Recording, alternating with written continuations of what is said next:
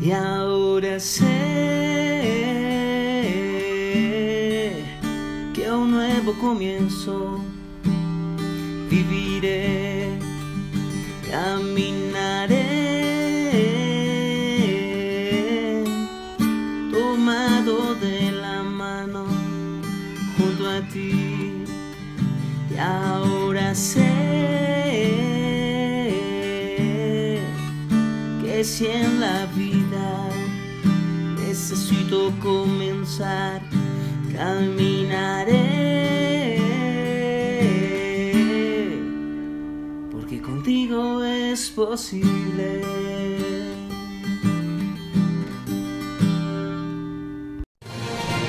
Casa de un nuevo comienzo. Casa de un nuevo Casa de un nuevo comienzo.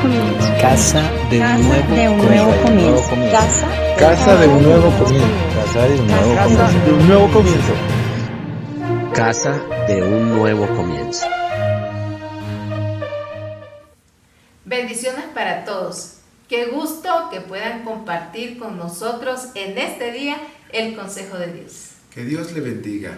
Lo invito a que tomemos un momento para orar y poner en las manos de Dios este tiempo. Gracias Señor, porque podemos confiar en que tu consejo está ahí para nosotros. Así es. Pedimos que lo que podamos ver en este momento sea provechoso para nuestras vidas, para cada persona que está ahí en su casa, con su familia, y que tu bendición esté en la palabra que podamos recibir. Así en el nombre de Jesús. Amén y amén. Amén.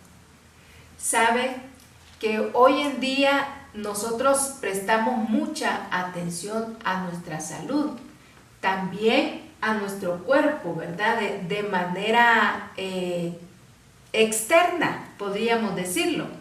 Eh, allá por los años 70, de los que yo puedo dar fe, no se escuchaba mucho de clínicas estéticas o de clínicas nutricionistas, muy pocos gimnasios donde se enaltece el cuerpo o, se, o nos ayuda a mantener un peso saludable.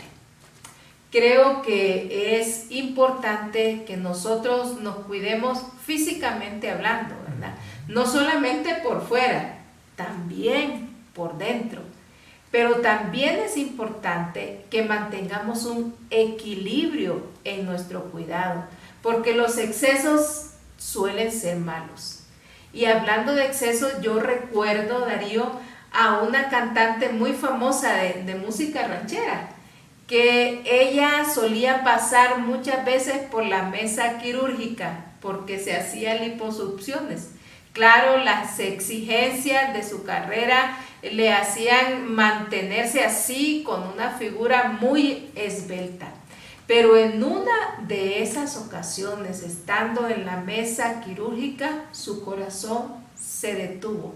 Y no solamente su corazón, también su voz, porque nunca más volvió a cantar.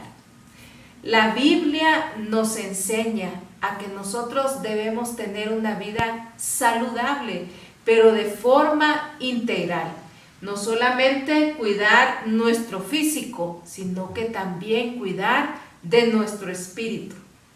Para muestra, un botón. Lucas 2.52 menciona que el Señor Jesucristo crecía en estatura, en sabiduría y en gracia para con Dios y los hombres. ¿A qué se refiere esto? A un crecimiento integral, física, espiritual y emocionalmente. Así que hoy nosotros estaremos dando consejos para tener una vida saludable. Y nos vamos a basar en la carta de Pablo a los colosenses, en su capítulo 1, versos del 1 al 14. Y antes de comenzar, yo quiero ponerlo como en contexto con, esto, con esta carta. Pablo está en la cárcel. Está escribiéndole a un grupo de creyentes en la ciudad de Colosas. Creyentes que él nunca conoció. Una iglesia que, que, no, que él no fundó. Esta iglesia tiene un pastor llamado Epafras. él ha sido influenciado por el ministerio de Pablo. Bueno, Darío, algunos estudiosos mencionan que Pablo nunca llegó a Colosas. Es probable. Pero les escribe una carta expresando sus deseos de que ellos sigan creciendo en el Señor de manera saludable. Dios quiere que crezcamos de manera saludable. Amén. Y que tengamos vidas provechosas. Así es. Y por eso estos tres consejos para tener una vida saludable. En primer lugar, eh, debemos conocer la voluntad de Dios. Eso lo podemos leer en el versículo 9. Estamos en, el, en la carta de los Colosenses, capítulo 1, versículo 9 que dice. Así que, desde que supimos de ustedes, no dejamos de tenerlos presentes en nuestras oraciones. Le pedimos a Dios que les dé pleno conocimiento de su voluntad. Conocer la voluntad de Dios. El primer consejo. Pablo está preocupado por los colosenses porque conviven en un contexto uh, de herencia religiosa, de herencia filosófica, uh -huh. y aquí es donde estaban los gnósticos, específicamente un grupo conocido como los esenos. Y ellos traían mucha herencia de que la, conocer la voluntad de Dios era una situación algo mística. Uh -huh. eh, ellos creían que uh, la tierra fue fundada y fue encarnada de la diosa Sofía y ese conjunto de situaciones hacía ver que para conocer qué es lo que Dios quiere para mí había que ir a ciertos rituales para que los dioses me digan qué es lo que quiere para mí. Pablo en esa preocupación les dice, estoy convencido de que ustedes están creciendo, pero deben tener en cuenta que el pleno conocimiento de su voluntad debe ser simple, debe ser sencillo. Y es en eso en lo que se centra Pablo al hacerle ver que la voluntad de Dios tiene que ver con algo tan eh, que empieza con las cosas más sencillas como saber que lo que Dios quiere es que las personas conozcan su amor. Es sencillo, les dice. Además, eh, en el versículo 5 y 6 creo que encontramos alguna forma como Pablo se los dice. Y les dice, eh, creo que deben tener esperanza, deben tener una esperanza eterna, más allá de estar pensando en qué es lo que Dios quiere para mí hoy, en este minuto, en este momento. Pablo les dice, eh, tranquilos, la voluntad de Dios es que conozcan su amor. ¿Qué dice esos versículos? El versículo 5 y 6 menciona, ambas cosas provienen de la firme esperanza puesta en lo que Dios les ha reservado en el cielo. Ustedes han tenido esa esperanza desde la primera vez que escucharon la verdad de la buena noticia. Esa misma buena noticia que llegó a ustedes ahora corre por todo el mundo. Da fruto en todas partes mediante el cambio de vida que produce, así como les cambió la vida a ustedes desde el día que oyeron y entendieron por primera vez la verdad de la maravillosa gracia de Dios. Así es. Pablo les dice, tranquilos, ¿quieren conocer la voluntad de Dios? Pues la primera parte de esa voluntad de Dios es que conozcan su amor. No es una cosa de misticismo ni de una bola mágica, no. La voluntad de Dios es sencilla y se debe experimentar en el diario vivir. También Pablo trata de hacerle ver que la voluntad de Dios trae gozo. Y eso lo podemos ver en el versículo 4 cuando les dice, yo estoy escribiendo desde aquí, desde esta cárcel. No es tan grato estar en este lugar, pero me produce gozo que ustedes estén creciendo, que ustedes estén teniendo una vida saludable. ¿Qué dice el versículo 4? Lo menciona de esta manera, porque hemos oído de su fe en Cristo Jesús y del amor que tienen para con el pueblo de Dios. Así es. Tener una vida saludable nace y parte de conocer la voluntad de Dios. Esa voluntad que es sencilla, es como el tren, ¿te recuerdas de eso? Así es. Conocer la voluntad de Dios, dice Pablo aquí en la carta a los colosenses, es que nosotros podamos expresar el amor de Dios hacia los demás. Y mi esposo lo mencionaba, imaginémonos un tren, un tren que le podemos llamar la voluntad de Dios. Y como ustedes saben, los trenes tienen muchos vagones. Ese tren está pasando y usted decide subirse a él, subirse a la voluntad de Dios. Puede escoger el vagón, porque hay diferentes vagones donde nosotros podemos cumplir la voluntad de Dios. Pero ¿sabe qué es lo más gratificante de cumplir la voluntad de Dios?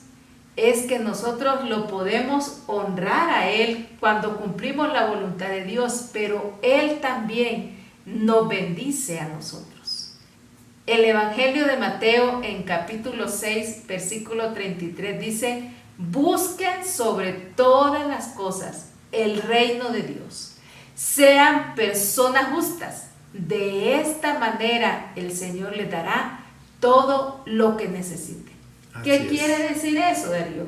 Eso quiere decir que cuando nosotros ponemos en primer lugar el cumplimiento de la voluntad de Dios, el Señor nos añadirá todas las cosas que nosotros necesitemos. Conocer la voluntad de Dios es el primer consejo para tener una vida saludable.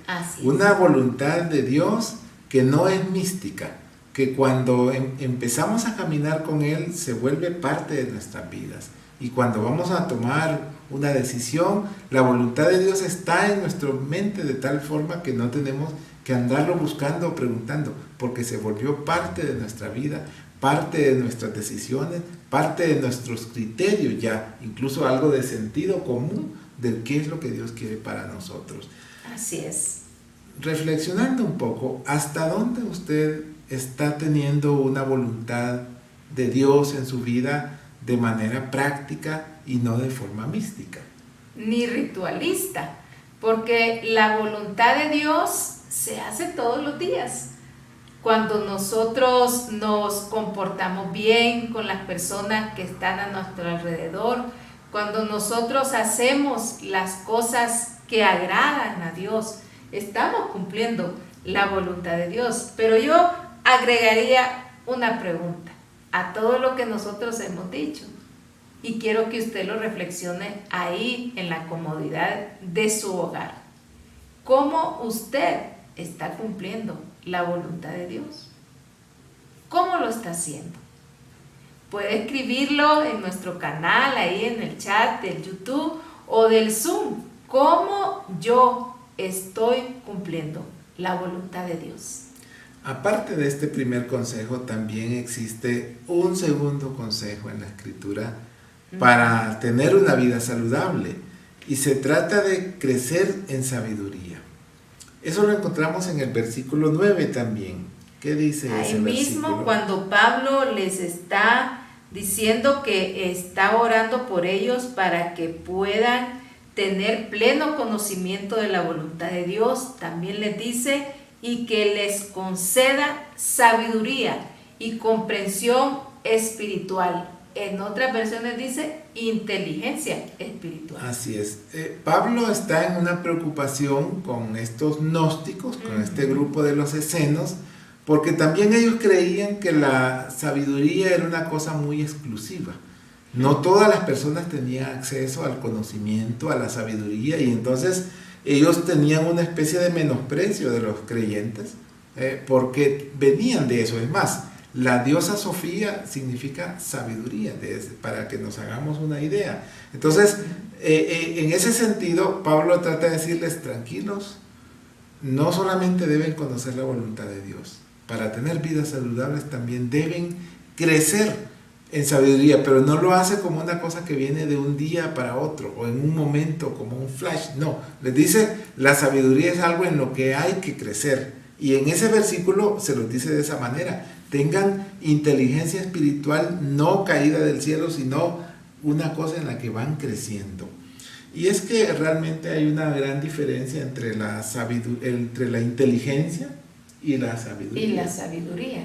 Yo eh, recuerdo a un psicólogo que él denominó el, el tema de las inteligencias múltiples. Gardner. Gardner, donde él mencionaba que había ocho tipos de inteligencias. No sé si vos recordás en nuestros tiempos y algunos quizás por ahí recuerdan Había- eso también. Había inteligencia físico-matemática, inteligencia artística. Sí, pero para nuestros tiempos solo las personas que eran muy habilidosas con matemática Ah, sí. o que sacaban todo el puntaje del que Estaba en examen el cuadro de honor. que estaba en el cuadro de honor, entonces esas eran las personas inteligentes.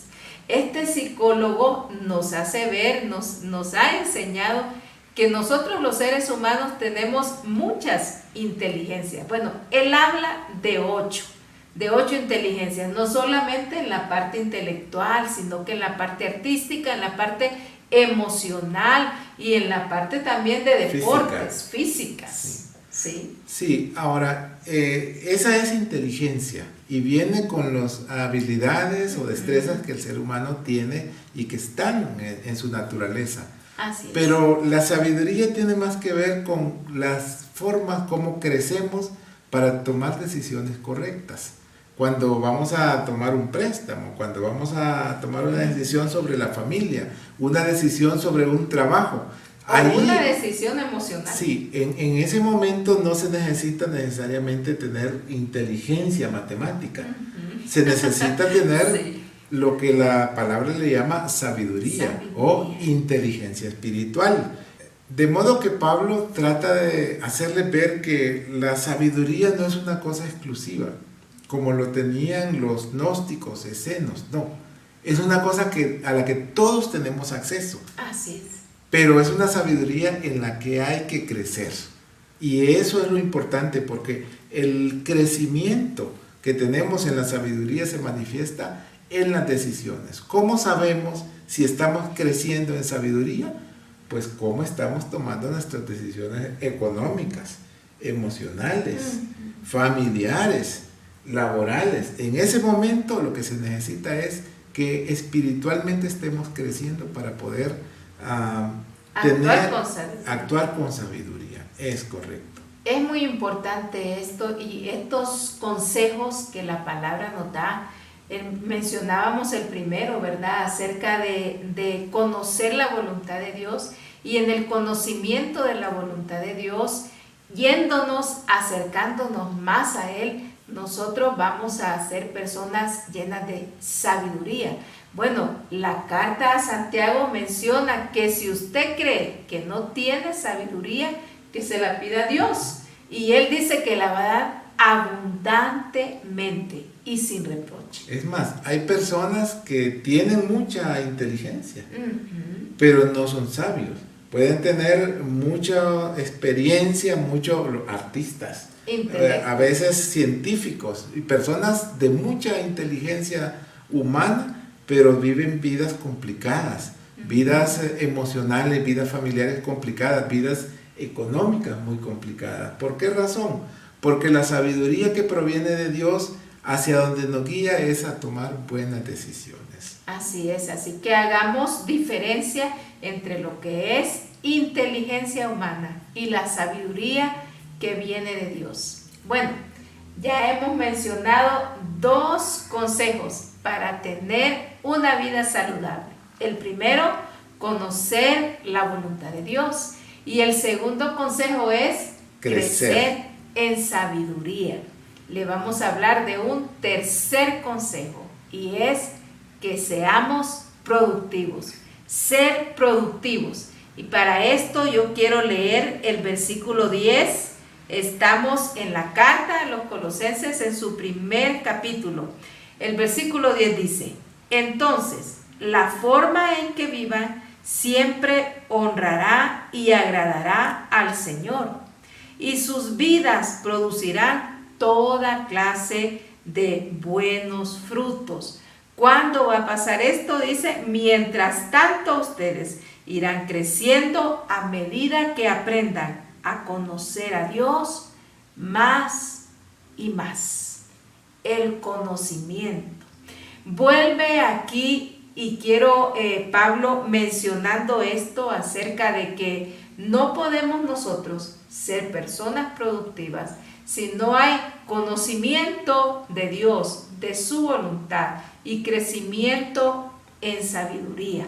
¿Sabe usted, volviendo a los gnósticos, a este grupo que se encontraba ahí en Colosas, que eran los escenos, ellos, como mi esposo ha venido comentando, eran muy ritualistas, dados a filosofías, tenían creencias en lo que respecta a la, a la creación, como lo estaban diciendo, ¿verdad? Ellos creían que la tierra era una reencarnación de esta diosa llamada Sofía. Tenían eh, algún tipo de filosofía también en los asuntos éticos y sexuales. Eran muy dados al libertinaje sexual. Por esta razón es que Pablo dice, yo estoy orando por ustedes. Le comenta esto a los hermanos en Colosa, para que ellos no tengan esas confusiones ritualistas y filosóficas. ¿Sabe Darío? A veces la iglesia puede caer en ese tipo de temas, llegar a ser ritualista o filosófica. Y esos son extremos con los que nosotros debemos de tener mucho cuidado, porque podemos imaginar el ritualismo como un témpano de hielo. Frío. Algo que está totalmente frío, ¿verdad? Algo que, que está inmóvil. Nosotros no podemos tener una vida productiva y, o ser productivos de manera saludable si somos un témpano de hielo, ¿verdad? si no sentimos amor por otras personas, si estamos queriendo hacer las cosas como, como no, es que así dice el reglamento o esta es la forma. El Señor nos dio mucha libertad para que nosotros predicáramos su mensaje y libertad también para que nosotros expresáramos su amor. Hay muchas formas, dice la palabra, de poder compartir las buenas noticias. O sea que nosotros no debemos de ser ritualistas ni tampoco caer en filosofías. Filosofías que son como, como el vapor que se fuma. Porque cuando nosotros tenemos una vida productiva, saludable, no tiene que ver solamente en todas las actividades en las que nosotros nos envolvemos, ¿verdad? Ay, es que yo trabajo aquí, trabajo allá, o sirvo aquí, en este o aquel ministerio. Tiene que ver con nuestra conducta, con nuestra actitud de vida, ser productivos en el amor de Dios para el apoyo y la ayuda de otras personas. Esto es lo que Pablo está diciéndole aquí a los colosenses. Y una de estas cosas, por ejemplo, el ser productivo, no puede ir desligada de los otros consejos que nosotros ya, ya hemos dado. En realidad, este tercer consejo, ser productivos, es consecuencia de tener, eh, conocer la voluntad de Dios, es consecuencia de crecer en sabiduría y entonces como resultado seremos productivos. Pablo trata de hacerles ver, aléjense de la religión, de la religiosidad y aléjense de la filosofía. Una cosa es como el hielo y otra cosa es como el vapor. Y se me viene a, la memoria el hecho de que ambos son agua. Ambos son agua. Pero si vamos a asociar la, producción o, el dar fruto, pues pensemos en una planta, en, un árbol. Nadie riega un árbol con unos cubos de hielo o con vapor aunque es agua, lo riega con agua y agua fresca. Jesús le dijo a aquella mujer que si él le daba agua, le daría un agua que es una, una, una vida. Agua viva. Cuando tengas esta agua que yo te voy a dar, no vas a tener sed nunca más.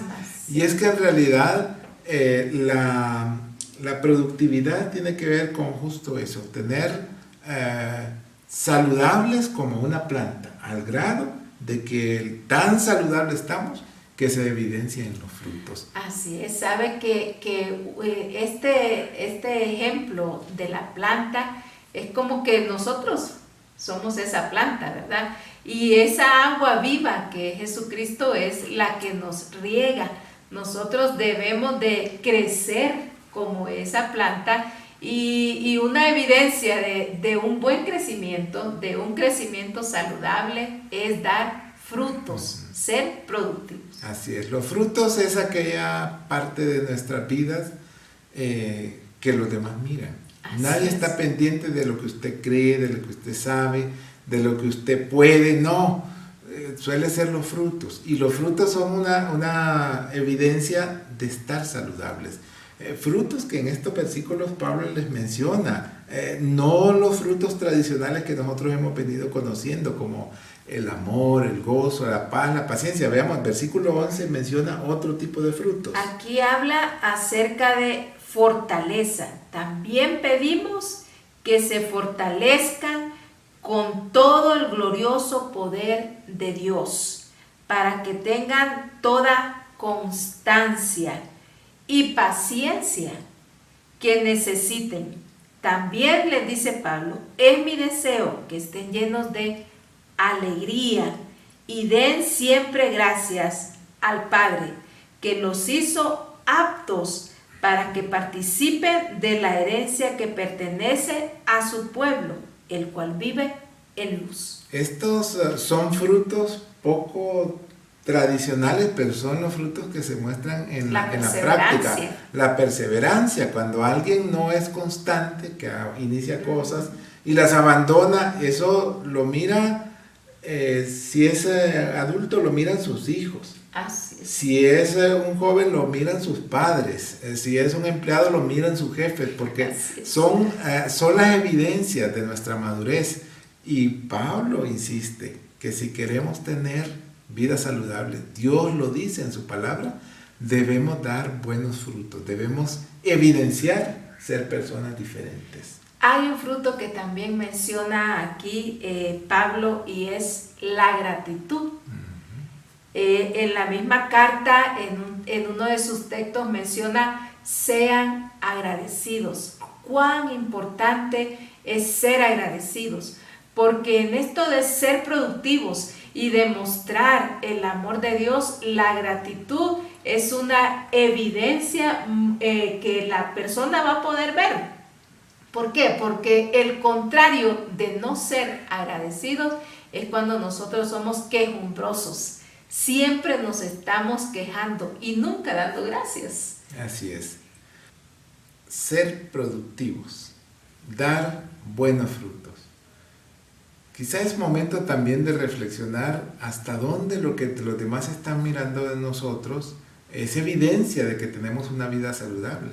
Es evidencia de que el fruto que estamos produciendo se manifiesta en acciones, en actitudes, en comportamientos, en hábitos, en donde se muestre que realmente no solamente conocemos la voluntad de Dios, no solamente estamos creciendo en sabiduría, sino que el resultado está siendo buenos frutos.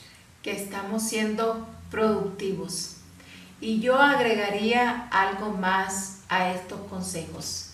Sé que a veces alguien puede decir, ah, bueno, yo puedo seguir una regla y hacer este tipo de cosas. Conozco personas que por voluntad propia han dejado algunos vicios, pero pienso que no es nada fácil hacerlo con nuestras propias fuerzas.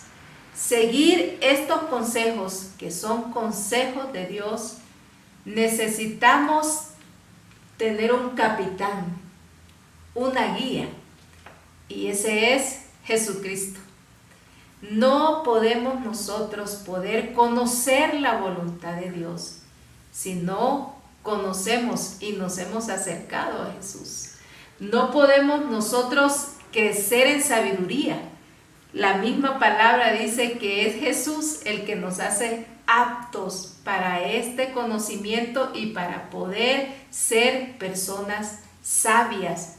También no podemos nosotros ser personas productivas, demostrar buenos frutos en nuestra vida, frutos saludables, si no tenemos el amor del Señor.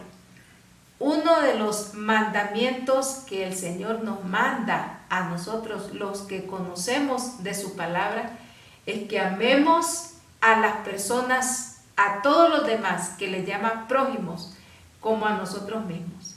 De esa manera nosotros demostramos el fruto que Jesucristo está dando en nosotros, solo por medio de Jesús. Termina los versículos 13 y 14 diciendo, pues Él nos rescató del reino de la oscuridad y nos trasladó al reino de su Hijo amado, quien compró nuestra libertad y perdonó nuestros pecados. Es necesario que para que nosotros conozcamos la voluntad de Dios, crezcamos en sabiduría y podamos ser productivos dando buenos frutos, nos apartemos de la oscuridad y vengamos a la luz solamente a través de Jesucristo. Hemos visto entonces tres consejos para tener una vida saludable. En primer lugar vimos que es conocer la voluntad de Dios. Vimos en segundo lugar que es crecer en sabiduría y también vimos que es ser productivos. Es probable que mientras hablábamos usted meditaba en su corazón.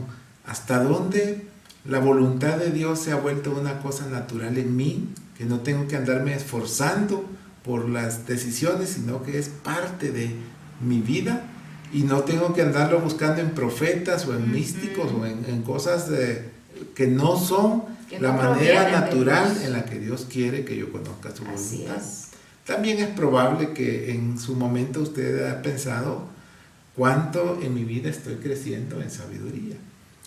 Y, es muy probable que también se ha puesto a pensar cómo mis decisiones evidencian no solamente que estoy creciendo espiritualmente, así como estoy creciendo en otros aspectos intelectuales, cuidando mi vida, mi salud física, cuidando mis relaciones, hasta donde yo también me estoy esforzando por crecer en sabiduría. Y también es muy probable que se haya pensado en su momento a cómo estoy yo dando frutos, cuáles son las evidencias de mi productividad en mi crecimiento espiritual, cómo es de saludable las evidencias que muestran mis actitudes o mis acciones. ¿Cómo estoy demostrando el amor de Dios? Recordemos y queremos hacer énfasis en eso. El mensaje del amor de Dios es la voluntad de Dios mismo, que todos puedan conocer, que todos puedan conocer de que hay esperanza, de que podemos tener una buena vida aquí en la tierra, pero también una eternidad con Él. Así que yo le animo en este momento a que usted ahí donde se encuentra pueda decirle al Señor, primero, si todavía no le conoce, que venga y entre a su corazón, porque solo de esa manera usted podrá conocer la voluntad de Dios. O si usted ya está en los caminos del Señor, entonces dígale, por favor Señor, acércame más a ti. Quiero conocerte más y más cada día para también de esa manera poder cumplir tu voluntad. En el nombre de Jesús, Señor, te pedimos que nos ayudes que nos ayudes a crecer en ti, Señor, en el conocimiento de la voluntad de Dios, en sabiduría para poder ser personas productivas que agraden y honren a tu nombre, Señor, que te den gloria. En el nombre de Jesús te pedimos que sea Él fortaleciendo nuestras vidas porque nos ha hecho aptos para que nosotros podamos ser luz en medio de la oscuridad de este mundo. En el nombre de Jesús lo pedimos. Amén y. Comparta con nosotros en los comentarios en, el, en YouTube o en el Zoom por donde nos esté viendo cómo ha sido para usted de bendición este consejo. ¿Cómo ha sido su experiencia antes para conocer la voluntad de Dios? para no estancarse en el crecimiento, en la, en la sabiduría espiritual y también cómo mantener los buenos frutos en las actitudes de su vida. Siendo productivos. Qué bueno es el Señor, que nos permite conocer a través de su palabra consejos prácticos para que nosotros tengamos una vida abundante y en este caso una vida saludable. Dios les bendiga. Bendiciones.